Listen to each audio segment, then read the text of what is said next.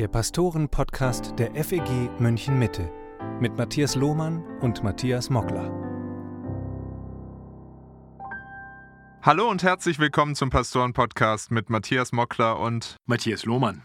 In der letzten Episode haben wir darüber nachgedacht, in welchem Rahmen Frauen in der Gemeinde leiten und lehren sollen.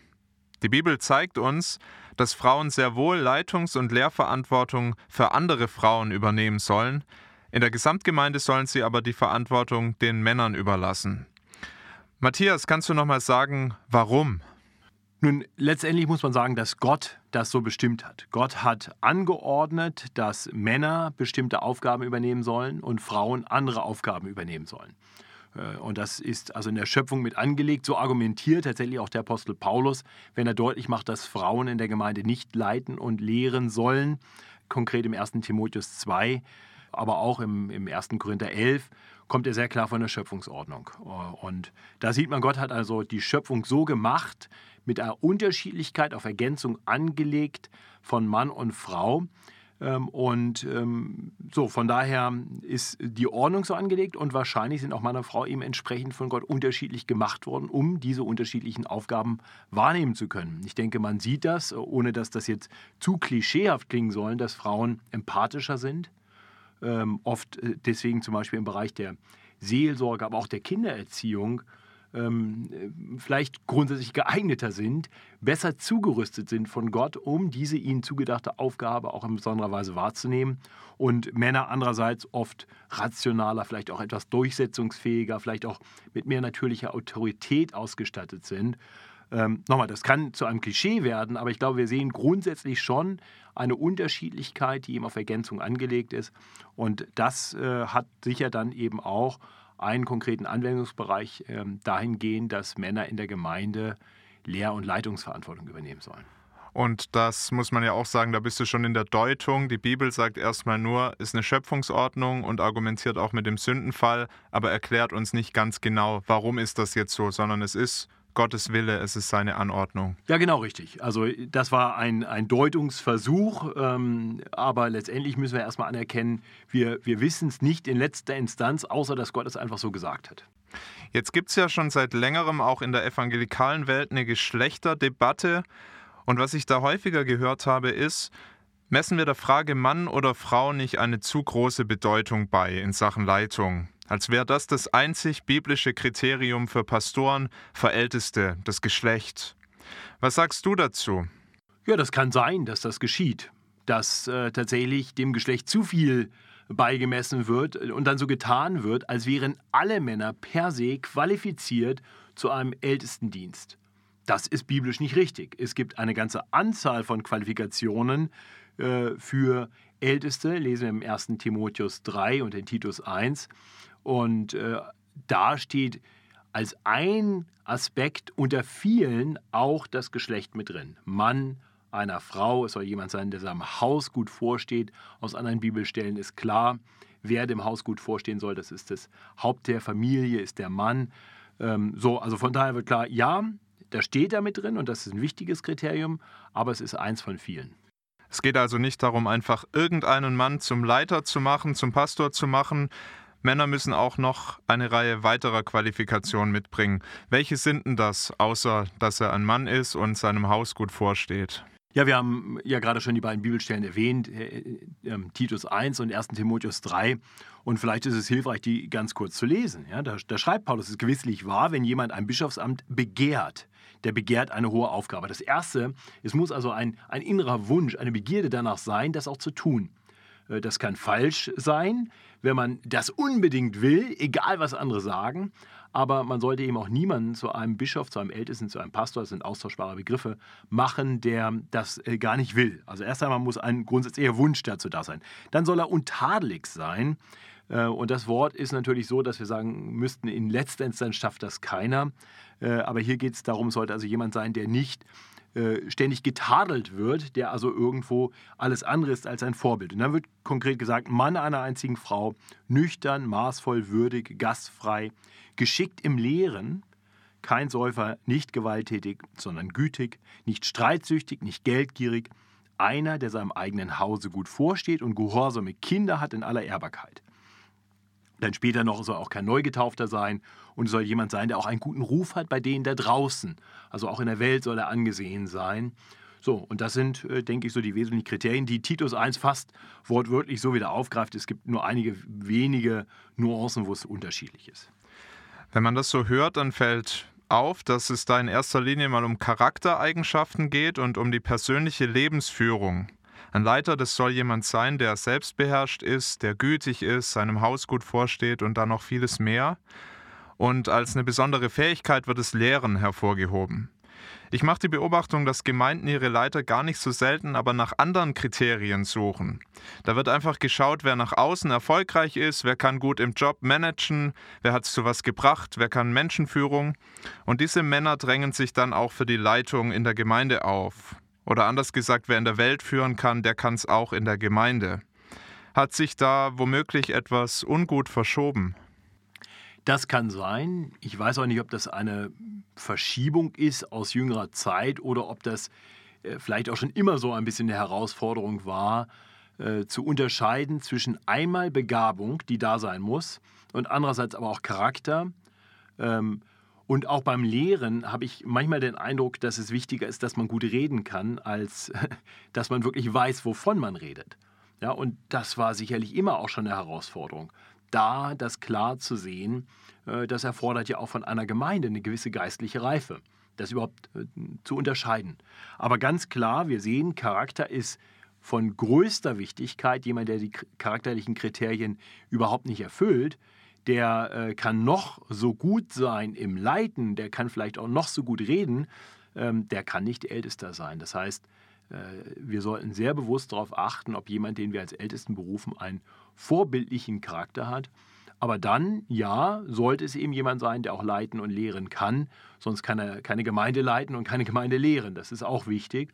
So, und äh, da ist aber dann eben auch ganz wesentlich die Frage, ob er das von der Bibel her tut. Ähm, eine rein säkulare Lehrbegabung reicht da auch nicht. Man muss die Bibel gut kennen. Das wären also Kriterien, auf die ich äh, großen Wert legen würde. Und ja, ich denke, dass da äh, viele Gemeinden, wahrscheinlich alle Gemeinden, immer wieder herausgefordert sind zu hinterfragen, sind das die Kriterien, nach denen wir wirklich unsere Ältesten berufen. Ähm, ich hoffe, äh, dass das bei uns so ist und ich wünsche mir natürlich, dass das überall so ist. Aber realistischerweise muss man sagen, das wird wohl nicht überall und nicht immer so sein. Warum würdest du sagen, stellt die Bibel den Charakter so da auch äh, in den Mittelpunkt bei der Suche nach Leitern? Warum ist das so zentral? Es gibt so ein schönes Wort, das ich gerne benutze, dass wir leiten durch unser Sein. Also wir leiten durch unser Vorbild oft mehr als durch unsere Worte. Und äh, deswegen ist Charakter so wichtig. Wenn ich eine Gemeinde zu Christus hinführen will, wenn ich im Namen Jesu eine Gemeinde so leiten will, dass sie Jesus ähnlicher wird, ähm, dann wird mir das nicht gelingen, wenn ich selber kein kein Bild bin, an dem andere irgendwo sich orientieren können. Äh, das hat der Apostel Paulus mal deutlich gemacht. Folgt meinem Vorbild so, wie ich Christus folge. Ja, ich glaube, es ist 1. Korinther 11, Vers 1.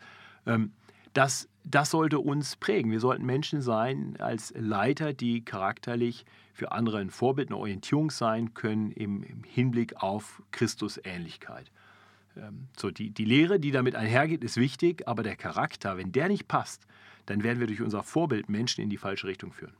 Ja, und es gibt ja auch immer wieder Leiter, die wirklich ganz schlimm äh, fallen, auch über ihre Charakterschwächen. Und da denke ich auch manchmal, was, was die dann auch an Schaden anrichten für eine Gemeinde, das ist, äh, kann man gar nicht bemessen, was das für einen Schaden auch anrichtet. Wenn ein Leiter dann über seine Sünden stolpert und ähm, quasi damit auch seine Botschaft erstmal durchstreicht. Ja, und wir sehen auch tatsächlich, äh, dass immer wieder es passiert, wenn Pastoren fallen und nachher wieder in den Dienst streben und schnell wieder in den Dienst aufgenommen werden. Ich, ich kenne einige Beispiele von Leuten, die viel Grundbegabung mitbringen, aber die eigentlich aufgrund ihres, ihrer Lebensführung, äh, bestimmten Entscheidungen, die sie in der Vergangenheit getroffen haben, meines Erachtens disqualifiziert sind Und wir merken auch, dass sie dann in der Leitung, im Umgang mit gerade den Sündenbereichen, in denen sie selber so gefallen sind, sie auf einmal sehr großherzig werden, aber damit eigentlich die Klarheit preisgeben und auch, dass das, was das Wort Gottes klar lehrt, nicht mehr klar lehren können, weil es dann eben gegen sie selber sprechen würde. Und äh, deswegen würde ich da wirklich immer ganz großen Wert darauf legen, dass wir wirklich den Charakter, die Lebensführung, auch ein bisschen die Biografie sehr intensiv mit beachten. Die Ansprüche sind aber gewaltig. Ich habe vor kurzem mal wieder 1. Timotheus 3 studiert und dann auch so gedacht, Mensch, äh, das ist schon ganz schön viel, was da von einem Leiter, was da von dem Pastor verlangt wird. Und ich weiß nicht, wie es dir geht, aber ich frage mich dann schon, bin ich eigentlich so? Wie gehen wir als Leiter mit der Spannung um, dass sicher keiner von uns vollkommen so ist, wie es da beschrieben wird? Ja, wir gehen erst einmal mit dieser Spannung um. Äh, wir tun nicht so, als gäbe es sie nicht, sondern wir erkennen an, dass hier ein Bild gezeichnet wird, in das wir hineinwachsen sollen. Und wenn du das nicht willst, dann solltest du auch nicht einer Gemeinde vorstehen. Das heißt, wenn du gar nicht das Bestreben hast, Christus näher zu kommen, dann wo führst du Leute dann hin? So, das Zweite ist, keiner ist das schon vollkommen so. Das hast du gerade auch schon gesagt und das ist äh, uns allen klar. Wir alle sind da noch irgendwo im Prozess. Der Heilige Geist wirkt an uns und bewirkt Heiligung und Wachstum in diesen Dingen. So von daher kann es nicht darum gehen, dass man das perfekte Leben muss, um als Ältester zu agieren. Ähm, und doch würde ich sagen, wenn in einem Punkt, wo es heißt, nicht so, sondern so, wenn denn das nicht so bei, bei uns der Fall ist, dann disqualifiziert das. Das geht da nicht. Äh, aber was heißt es jetzt, gütig zu sein? Ähm, da, wenn ich eine Skala habe von 0 bis, bis 100, äh, wo bin ich da auf der Skala angekommen? Ich bin noch nicht bei 100, keiner von uns ist immer vollkommen gütig. Ähm, so, und da muss uns klar sein, äh, hier kann es nicht darum gehen, äh, dass wir irgendein Level definieren, sondern dass wir sagen, ähm, ich möchte in die richtige Richtung streben und ich möchte mit dem, und, ich, und die Gemeinde muss auch sagen, mit dem, wie ich da schon bin, bin ich anderen in der Gemeinde ein Vorbild. Manche Pastoren oder ganze Gemeinden sagen auch, solche Männer, wie Paulus sie da beschreibt, die gibt es ja bei uns gar nicht. Und dann berufen sie einfach keine Ältesten. Was würdest du solchen Gemeinden oder Pastoren raten? Äh, wenn Sie so viel Wert darauf legen, bibeltreu zu sein, dann sollten Sie bitte bibeltreu sein. Und die Bibel sagt, ähm, wir sollen Älteste haben in allen Gemeinden. Paulus hat Älteste eingesetzt in allen Gemeinden. Wir sehen das auf der Missionsreise, auf der ersten Missionsreise, als er zurückkommt, nachdem er gerade Gemeinden gegründet hat. Menschen sind gerade zum Glauben gekommen, setzt er wahrscheinlich wenige Monate später Älteste ein. Äh, wir lesen, dass er Titus schreibt, dass er in allen Städten Älteste einsetzen soll. Also ganz klar, Gott will, dass Gemeinden von einer Pluralität von Ältesten, und ich denke, das sind mindestens drei im Normalfall, geleitet werden sollen. So, und dann ist immer die Frage, nicht habe ich jetzt Leute, die äh, schon Heiligenschein haben, sondern habe ich in der Gemeinde, wo sind in der Gemeinde die Männer, die diesen biblischen Qualifikationen am ehesten, am meisten entsprechen? Wo sind die, an denen andere sich noch orientieren können? Und äh, wenn ich mal davon ausgehe, dass eine Gemeinde nicht einfach nur aus einer fixen Zahl von Klonen besteht, wo alle genau gleich sind, dann habe ich eigentlich in jeder Gemeinde Leute, wo ich sage, okay, die sind schon einen Schritt weiter, die können die anderen nochmal lehren, weil sie schon ein bisschen mehr verstanden haben, die leben äh, ein bisschen vorbildlicher als andere. Äh, so, und wenn ich diese Männer erkenne, dann sollte ich sie als Älteste berufen, vor allem dann, wenn sie das dann auch irgendwo wollen, wenn sie sagen, ja, ich möchte auch für andere ein Vorbild sein und ich möchte selber auch darin noch weiter wachsen, äh, das ist dann eine gute Basis und dann sollten wir sie dringend berufen und nicht sagen, vielleicht ich bin der alleinige Pastor, ich bin der Einzige. Ähm, das ist ganz schön arrogant und auch gefährlich, äh, weil wir alle unsere blinden Flecken haben und die Ergänzung auch brauchen. Gott hat sich was dabei gedacht, dass Gemeinden von einer Mehrzahl von Leitern geleitet werden sollen. Also du ermutigst, sich von Idealbildern dann zu verabschieden und zu sagen, wir nehmen die, die da sind und die dem am ehesten entsprechen und berufen die in den Ältestendienst. Genau, und wünschen uns, dass diese Männer und wir alle letztendlich dem Idealbild entgegenstreben. So, also nicht sagen, ja, das ist dann halt so und dann geben wir uns damit zufrieden und belassen das so, sondern sagen, nein, es soll uns ein Ansporn sein, da auch weiter zu wachsen. Und das sind dann die Männer, die wir auch berufen wollen. Ich möchte zum Schluss nochmal auf unsere Gemeinde schauen. Bei uns sehe ich Gott sei Dank viele Männer, die das Potenzial haben, Älteste zu werden. Und jetzt stellt sich mir die Frage, wie bereitet man sie denn am besten auf ihren Dienst vor? Was können wir tun, um sie darin zu bestärken und zu fördern? Erst einmal möchte ich das bestätigen. Ich sehe auch eine ganze Reihe von Männern in unserer Gemeinde, die wahrscheinlich in vielen anderen Gemeinden schon Älteste wären. Äh, das ist ein Privileg, dass wir hier doch relativ viele Männer haben, die mehr oder minder vorbildlich leben, die ähm, auch eine Begabung haben zu leiten und zu lehren. Und äh, von daher hoffe ich, dass viele, wenn sie denn von unserer Gemeinde mal weggehen, äh, woanders hinziehen, auch bereit sind, anderswo dann auch Ältestenverantwortung zu übernehmen, auch wenn sie das hier vielleicht nicht machen mussten oder auch nicht machen konnten, weil andere hier nochmal einen Schritt weiter waren. So, und von daher ist es gut für jeden Mann, äh, sich, der, der also irgendwo grundsätzlich merkt, ich habe einen, einen gewissen Wunsch auch danach, sich weiter darauf vorzubereiten.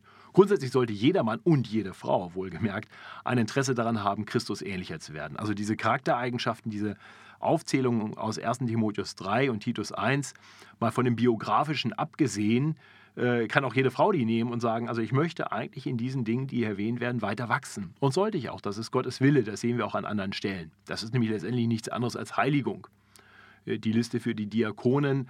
Und äh, da denke ich, gibt es auch weibliche Diakone, ähm, ist ja fast identisch in den Charaktereigenschaften. Also danach sollten wir eigentlich alle streben. Und äh, von daher ist das vielleicht eine gute Liste, sich die auch immer mal wieder vorzunehmen. Äh, so wie andere Dinge auch, ja, die Frucht des Geistes, ähm, auch da eine wunderbare Schablone, auf die man mal schauen kann und gucken kann, wachse ich da drin und was kann ich tun, ähm, um dem mehr und mehr zu entsprechen, um dem Geist Gottes mehr und mehr Raum zu geben. Und das tue ich, wie gesagt, dadurch, dass ich solche Bibelstellen mir vornehme, vielleicht überhaupt regelmäßig in der Bibel lese und die Bibel auch als einen Spiegel gebrauche, äh, in die ich schaue und mich auch dadurch verändern lasse, schaue, wo brauche ich vielleicht besonders Veränderung. Ähm, das ist das eine. Das andere ist, ähm, dass ich an meiner Fähigkeit, auch das Wort Gottes zu lehren, arbeiten sollte. Äh, auch das würde ich nicht nur Männern, sondern auch Frauen empfehlen, denn Frauen sollen in bestimmten Kontexten auch lehren. Also da wünsche ich mir, dass eigentlich jedes Gemeindemitglied das Anliegen hat, noch mehr zu verstehen, ähm, ja, Gottes Wort zu verstehen und auch zu, zu lernen, wie kann ich es gut weitergeben?